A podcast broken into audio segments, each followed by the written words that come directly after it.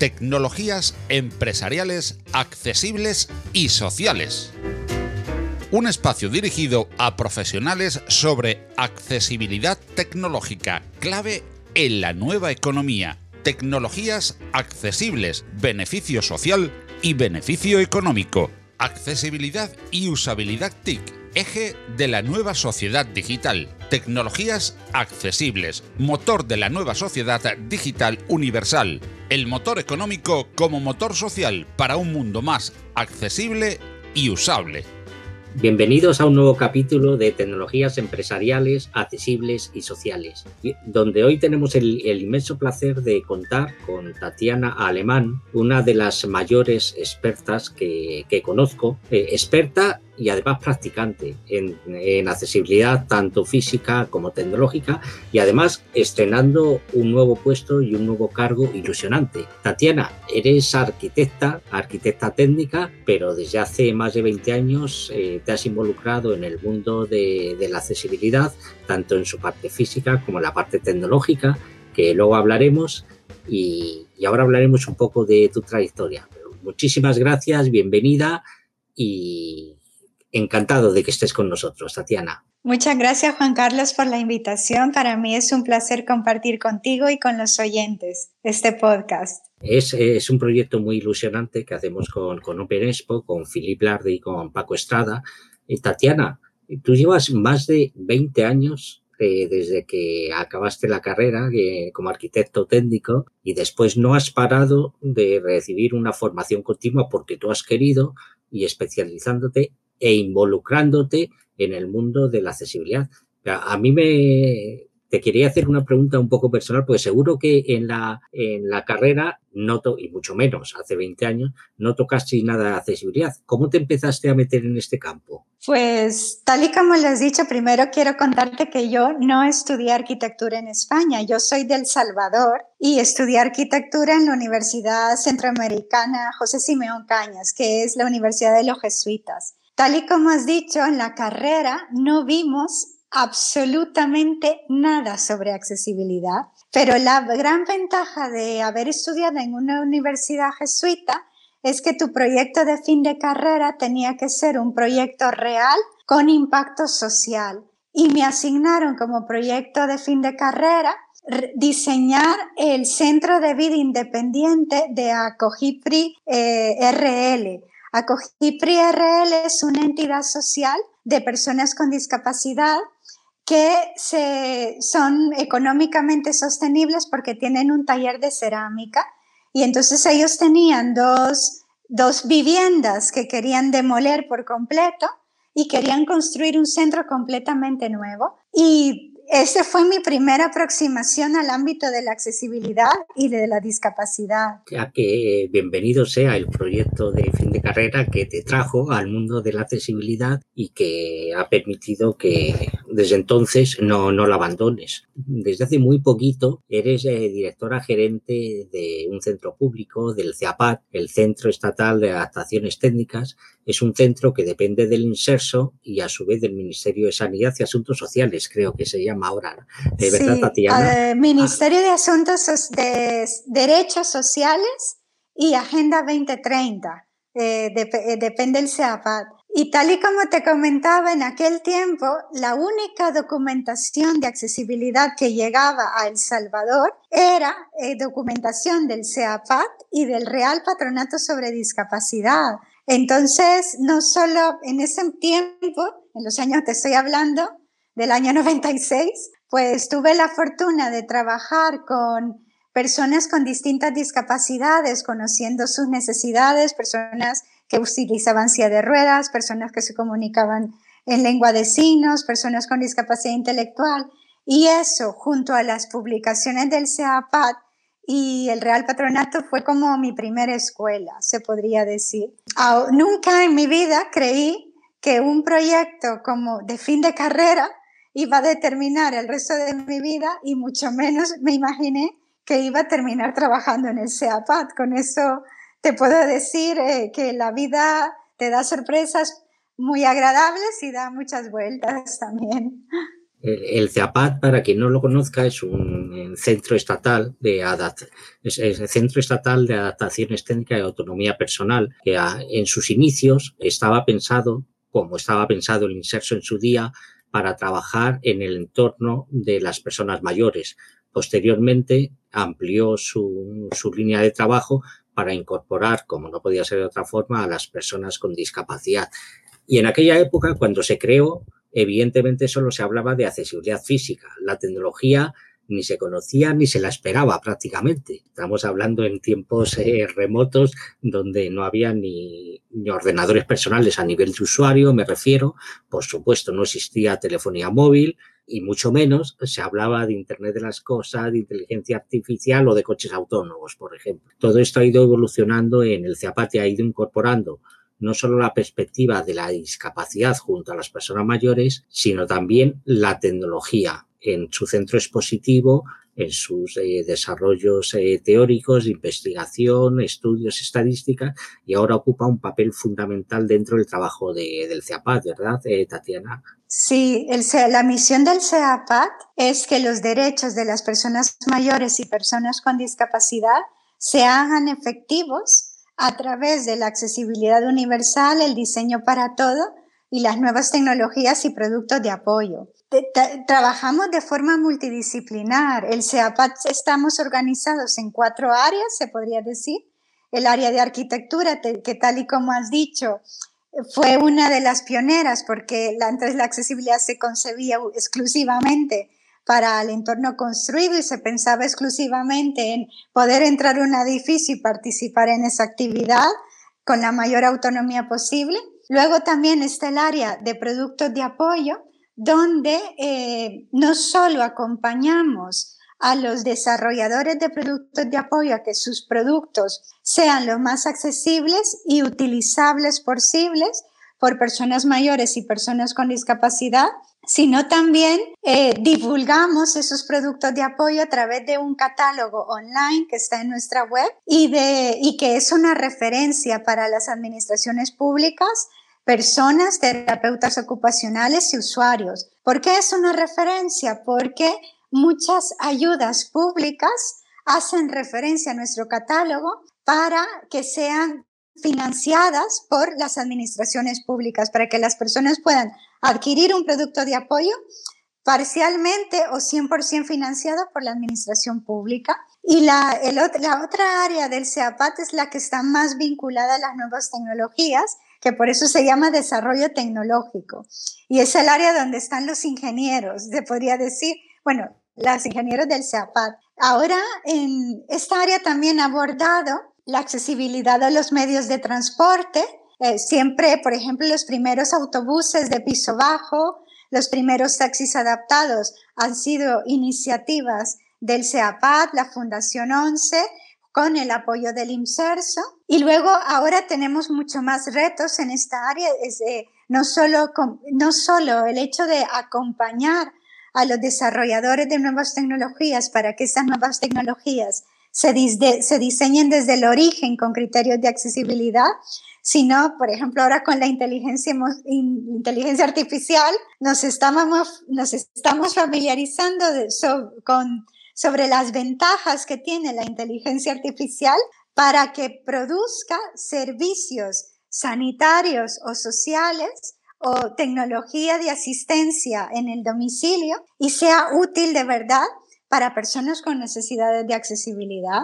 Y luego también todo este conocimiento se divulga de distintas formas, a través de publicaciones especializadas y a través de una biblioteca que tenemos offline y online, básicamente, porque cada vez menos personas vienen a coger un libro de nuestra biblioteca, pero sí que los consultan en nuestra página web. Y también tenemos un espacio expositivo donde organizamos, donde se recoge una muestra de productos de apoyo tecnológicos que pueden aplicar a distintos ámbitos y también de productos de apoyo de ortopédicos, se podría decir. Entonces, con esta exposición lo que queremos es, eh, nos sirve para asesorar a los usuarios, pero también para dar a conocer a los profesionales que existen en el mercado. Y es, eso es a grandes rasgos lo que hacemos actualmente en el. Además, Tatiana, tú has, sido, has visto de, primera línea, en primera persona, la evolución también del concepto de la discapacidad y la ayuda técnica desde como la contemplábamos antes, que era de un, un punto de vista asistencial completamente y casi de, de dádiva. Bueno, a estos pobrecitos hay que ayudarles de alguna forma al concepto actual que, que, tratamos de que el entorno y las tecnologías vayan encaminadas a generar autonomía personal para las personas, es decir, que estén a su disposición, no, no, eh, mucho más allá de las obligaciones legales, sino también involucrando al mundo de la empresa, la industria, los desarrolladores, los innovadores, los investigadores, en crear esa conciencia de que la creación de autonomía personal beneficia socialmente a toda la sociedad, aparte de a la economía. Tú has la tecnología hoy en día la tenemos de manera transversal absolutamente en todos los ámbitos. Tú has puesto el ejemplo de los autobuses de planta baja. Eso es tecnología para que bajen, eh, para que bajen los autobuses a través de sensores, con, con sus, eh, sus ruedas que se acoplen, eso es tecnología, todo es tecnología. Y la tecnología lo tenéis bien claro en el CEAPAD, que es eh, de manera indisoluble, completamente transversal, absolutamente a cualquier ámbito de la sociedad y, y del mundo de la empresa, la industria, la sanidad.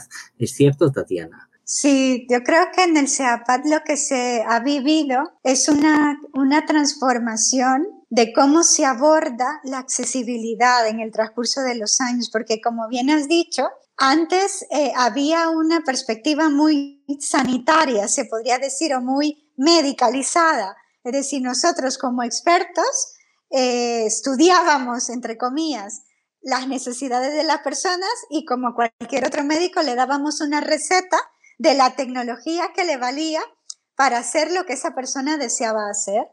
Luego se ha pasado a un concepto más social donde la persona empieza a tener un papel más protagonista y tú puedes asesorar a la persona sobre la gran gama o la gran, el gran número de productos de apoyo o de tecnología que hay en el mercado, pero es la persona la que decide cuál quiere utilizar porque se adapta mejor a sus necesidades.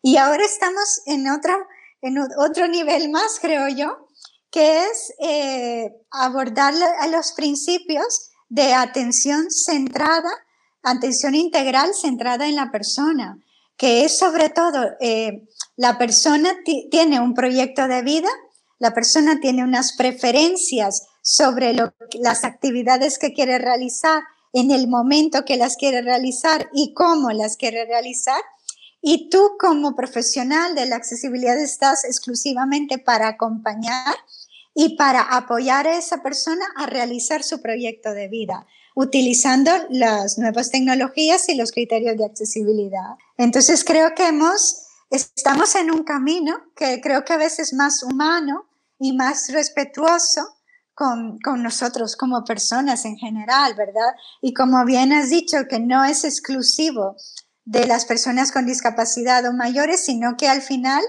todos, todos más tarde o más temprano vamos a, somos usuarios o tenemos necesidades de accesibilidad. Así que más tarde o más temprano, bueno, realmente no, y aquí te voy a pedir que me dejes hacer un paréntesis, yo creo que nosotros como seres humanos nacemos siendo personas con necesidades de accesibilidad. ¿Por qué? Porque cuando nacemos no sabemos hablar, eh, no sabemos caminar, se podría decir, y somos personas totalmente dependientes de nuestros padres, y nuestros padres utilizan una serie de productos de apoyo para en la vida diaria. Entonces, somos personas con necesidad de, accesibilidad. Llegamos a la edad de adulto y se supone que somos totalmente autónomos, pero luego el ciclo, volvemos en el ciclo y nos volvemos a convertir en la medida que envejecemos en personas con necesidades de accesibilidad. Entonces yo creo que es algo que utilizamos durante toda la vida. Eh, ciertamente, y fíjate, y es, eh, sabes que yo llevo peleando toda la vida porque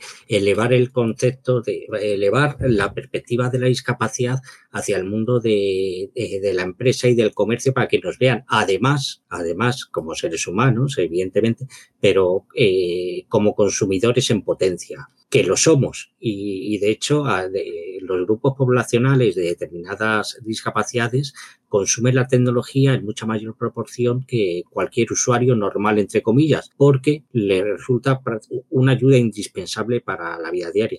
Eh, una persona ciega utiliza el smartphone ya como un asistente personal prácticamente, porque lo tiene todo en, su móvil, desde los guiados inteligentes, la localización de espacios, hasta el acceso a la lectura cosa que porque la, lectura digital para las personas ciegas ha sido un antes y un después, eh, sin duda, entre otros ámbitos en el de la educación. Pero precisamente por eso, porque la tecnología ha avanzado y se ha convertido en imprescindible y cada vez tiene más eh, de serie, más criterios de accesibilidad, es por lo que nos resulta tan útil y la gran empresa se ha empezado a dar cuenta, por ejemplo, en el comercio electrónico, que se hace las cosas bien, empieza a ganar decenas de miles y millones de usuarios. Pero yo, yo quería preguntarte y hablar eh, contigo también, Tatiana, de un poco de tu pasado reciente. Y es un proyecto en el que tú tuviste un papel fundamental por tus conocimientos de arquitectura y por la sensibilidad que has demostrado desde hace tantísimos años,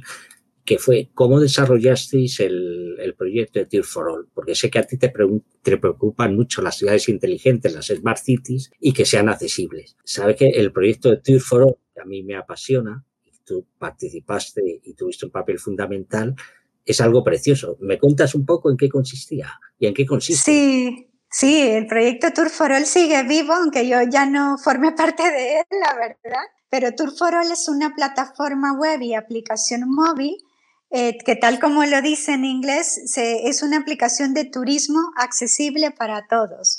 ¿Cómo nace Tour for All? Pues una persona que tiene necesidades de accesibilidad a la hora de planificar su viaje lo que primero que necesita es información. ¿Por qué? Porque a lo mejor, si, en el caso de que yo sea un usuario de silla de ruedas, necesito hacer la reserva de un hotel que disponga de una habitación de hotel adecuada a mis necesidades, que pueden ser tener un plato de ducha a ras de suelo, barras de apoyo. Por ejemplo, si soy una persona ciega, por ejemplo, y me voy de vacaciones, pues a lo mejor me va a interesar visitar eh, los museos que sí dispongan de audioguías con una audiodescripción eh, más detallada para personas con discapacidad visual. Y yo necesito saber si la tiene esa audioguía o no la tiene. O si en ese eh, museo voy a poder tocar maquetas tiflológicas en el torrelieve o hay reproducciones táctiles de los cuadros. Entonces, Turforo lo que quería era responder a la necesidad de información de las personas y las personas nos pedían, también lo recogí en un estudio de la Unión Europea del año 2004, que identificó que para que el sector turístico estuviera preparado para recibir a clientes con necesidades de accesibilidad, tenía que empezar los destinos proporcionando este tipo de información que, por un lado, ayudar a los turistas a decidirse por ese destino y no por otro, y por otro lado, que ayudara al turista a planificar su viaje y sus experiencias en ese destino. Entonces, eh, nos empeñamos en hacer esto una realidad. La plataforma fue creada por PREDIP, la, plataforma, la plataforma representativa estatal de personas con discapacidad física, e hicimos eh, dos cosas. Hicimos un cuestionario de expertos, nivel experto, y un cuestionario nivel usuario y de accesibilidad que te permitía recoger las características de accesibilidad de la oferta turística. Entonces, estos cuestionarios fueron validados por todas las entidades sociales de la discapacidad.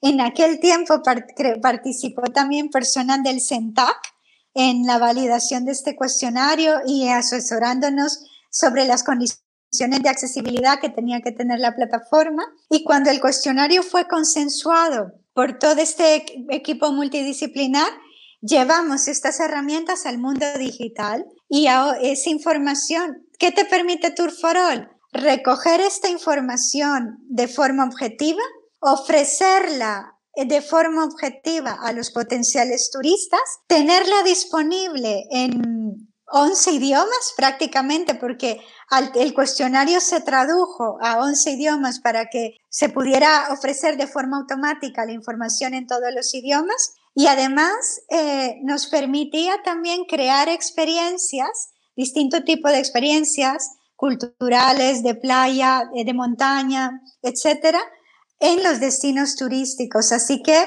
resolvía no solo para los turistas, sino para los propios destinos, era un canal de promoción para los propios destinos. Potentísimo y que sigue evolucionando. Y, además, unido ahora a los nuevos sistemas de guiados inteligentes, tanto en exteriores en interiores, potencia todavía a mucho más su funcionalidad. Eh, for All, por ejemplo, esto no es venta de ningún tipo, es una aplicación totalmente gratuita para los usuarios, pero genera una experiencia de usuario y, una, y un nivel de autonomía difícilmente igualable porque te va guiando y mostrando por todos aquellos lugares accesibles y su nivel de accesibilidad. Con lo cual, figuraos para cualquier persona con alguna limitación, incluso limitación lingüística, porque la, eh, eh, eh, los idiomas siguen siendo una limitación para, para, muchas personas, por mucho que llevemos el Google Assistant y, el, cualquier traductor que llevemos en el móvil, pero el, móvil te traduce lo que tú le introduces o ahora, ahora empieza a traducirte lo que tú le enfocas con la cámara,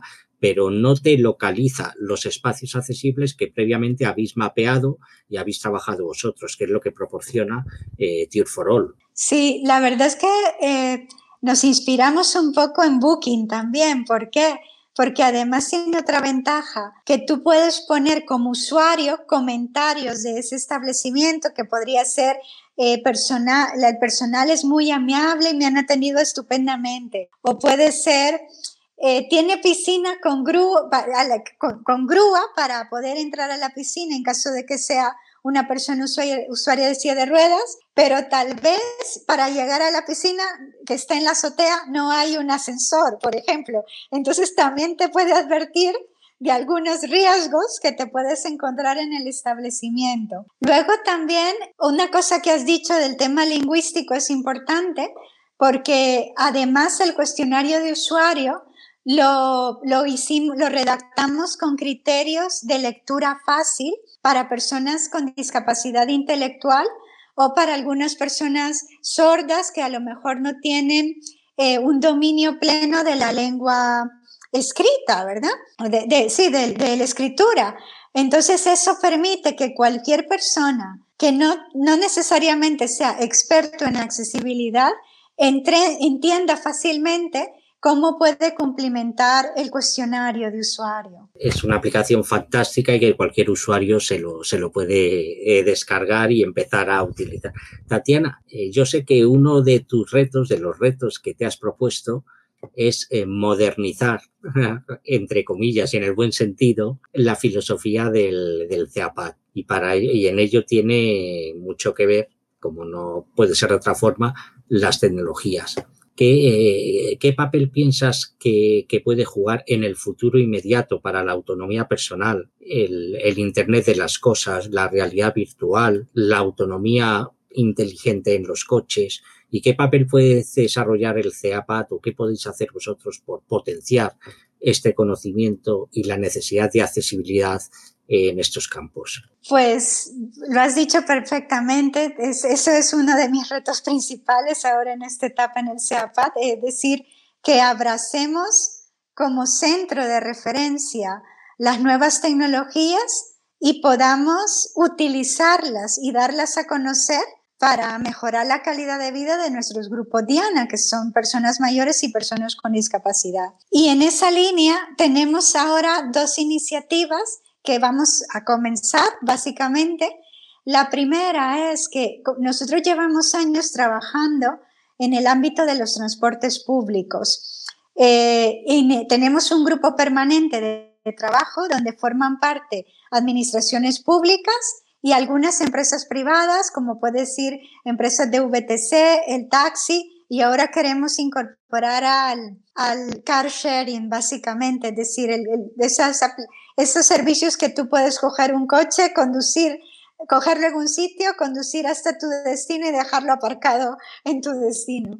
Entonces, ¿qué, qué estamos viendo? Que todas estas, tanto los transportes públicos como estos sistemas, la reserva del taxi, la reserva del VTC, eh, la, cómo me informo de cuánto tengo que esperar en la parada para el autobús que necesito coger. Toda esta información se transmite actualmente a través de las nuevas tecnologías, pero desafortunadamente eh, todas estas tecnologías que están a disposición del público no siempre se han diseñado con criterios de accesibilidad y de usabilidad. Entonces, uno de, lo que vamos a hacer en este grupo de trabajo es, con todos estos agentes claves, se podría decir, estudiar cada una de estas plataformas e identificar aquellas cosas, eh, eh, hacer como una lista de recomendaciones para todas las administraciones públicas y para las empresas que tienen que tener en cuenta a la hora de utilizar esas plataformas. ¿Por qué? Porque en, general, en cada destino, por ejemplo, en cada comunidad autónoma, tú tienes eh, la información del Consorcio Regional de Transportes, la información de, la, de los autobuses municipales, que es completamente distinta esa aplicación y esa página web a lo que se usa en otra comunidad autónoma. Pero el servicio que prestan es exactamente lo mismo.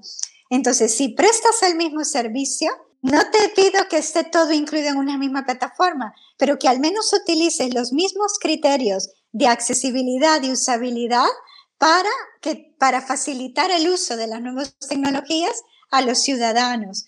Entonces, en esto es una de las cosas que vamos a trabajar, en primer lugar. Y luego, en segundo lugar, otra cosa que también nos preocupa es el cómo podemos hacer para crear servicios disponibles en el hogar que generen autonomía a las personas a través de productos domóticos o a través de, tecnologías que nos permitan comunicarnos, por ejemplo, con un médico, con, con un trabajador social, con la familia, con la red de apoyos cercana que pueden ser amigos y familiares cercanos entonces, ¿cómo puedo desde mi casa no solo eh, no hacer esfuerzos físicos porque tengo tecnología domótica y al mismo tiempo a través de wearables, cómo puedo medir mi estado de salud o mi condición de salud y generar estos datos a, por ejemplo, a mi médico, a mi médico o a mis cuidadores o mis red de apoyos sociales informales, se podría decir. ¿Cómo puede saber un hijo si su padre se ha tomado la medicación en el momento que se tenía que tomar la medicación? O a modo de recordatorios, por ejemplo, a través de un asistente virtual que, que, te, que te acompañe en tu día a día. Entonces, vamos a hacer este año, estamos ya trabajando en hacer una, una publicación especializada que da a dar a conocer las posibilidades que tienen estas tecnologías en el hogar. ¿Para qué? Para que profesionales las puedan implantar y utilizar o para que las personas usuarias puedan decidir eh, cuáles son las que estarían dispuestas a implantar en su hogar, entre otras cosas. Eh, son algunas de las cosas que, que vamos a empezar a trabajar. Y que, y que, es importantísimo, porque uno de los grandes problemas, yo por lo menos es algo que defiendo, eh, el, mayor problema de las tecnologías comerciales, me refiero, de lo que tenemos hoy en día, las televisiones, los, eh, los, teléfonos inteligentes, los propios electro, eh, en los electrodomésticos, queda mucho por hacer todavía. Y hay que enseñarles a la, a la, industria que tienen un campo de desarrollo y de, y de ganancia económica enorme. Pero en general, y hablando en general de la tecnología comercial, yo pienso que cada vez es mejor e incorpora cada vez mayores niveles de accesibilidad y usabilidad. Y el problema empieza a ser según mi punto de vista, empieza a ser no tanto las limitaciones de accesibilidad, sino el desconocimiento que tiene la gente de lo que hace el, aparato que compra. Es decir, la cantidad de beneficios que le puede aportar. El teléfono, el teléfono inteligente es el exponente básico sabemos como es algo parecido a lo que decíamos antes de qué porcentaje de, de, Office o de, de, ordenador utilizábamos, pues un 5%. ¿Qué es lo que utiliza mm, la mayoría de los usuarios de un teléfono inteligente? El WhatsApp, las fotos, el correo electrónico, ahora el Facebook va a colgar, pero en absoluto le saca todo el potencial que tiene como elemento de autonomía personal. Y esto lo podemos extrapolar a cualquier elemento electrónico que hoy tenemos. Y ese creo que es nuestro gran reto, y hablo nuestro gran reto como profesionales que trabajamos en este entorno para generar beneficio social para la sociedad en general y también beneficio para el mundo de la empresa, que se den cuenta de que tienen unos productos que muchas veces son mejores de lo que ellos piensan, socialmente me refiero, pero no lo saben vender y no lo saben comunicar. Y yo creo que también tenemos otros dos retos, que es que las personas mayores se acostumbren a utilizar las nuevas tecnologías, porque las tecnologías están a disposición. También es verdad que tiene un costo económico, pero yo creo que el reto ahora eh, es que al menos la generación, bueno, creo que tal vez las próximas generaciones lo tendrán más que interiorizado porque las habrán utilizado durante toda su vida. Entonces, cuando lleguen a mayores ya no, no requerirá un esfuerzo extra utilizar o aprender a utilizar las nuevas tecnologías, sino que el reto inmediato tenemos entre esa generación que ha sido eh, no digital, se podría decir, y la generación que hemos empezado, que yo me considero, yo tengo 47 años ahora mismo, entonces he sido offline y online, básicamente. Pero ¿qué pasa con aquellos que están pues más cerca de los 60, que ha habido una aceleración de, de querer familiarizarte con esto gracias a la pandemia, la verdad, porque la necesidad ha hecho que las personas mayores eh, y porque la red de apoyos también les ha animado a utilizar más las nuevas tecnologías para estar en contacto, pero creo que todavía hay una generación entre a lo mejor los 55 años actuales y los 70, 75 años que no, no hay un alto porcentaje de personas que sean tecnológicos y son personas que cada vez van a vivir más años y van a llegar tal vez a tener un, un nivel de dependencia. Entonces, el reto inmediato que tenemos es que esta generación abrace las nuevas tecnologías, creo yo. Eso para comenzar.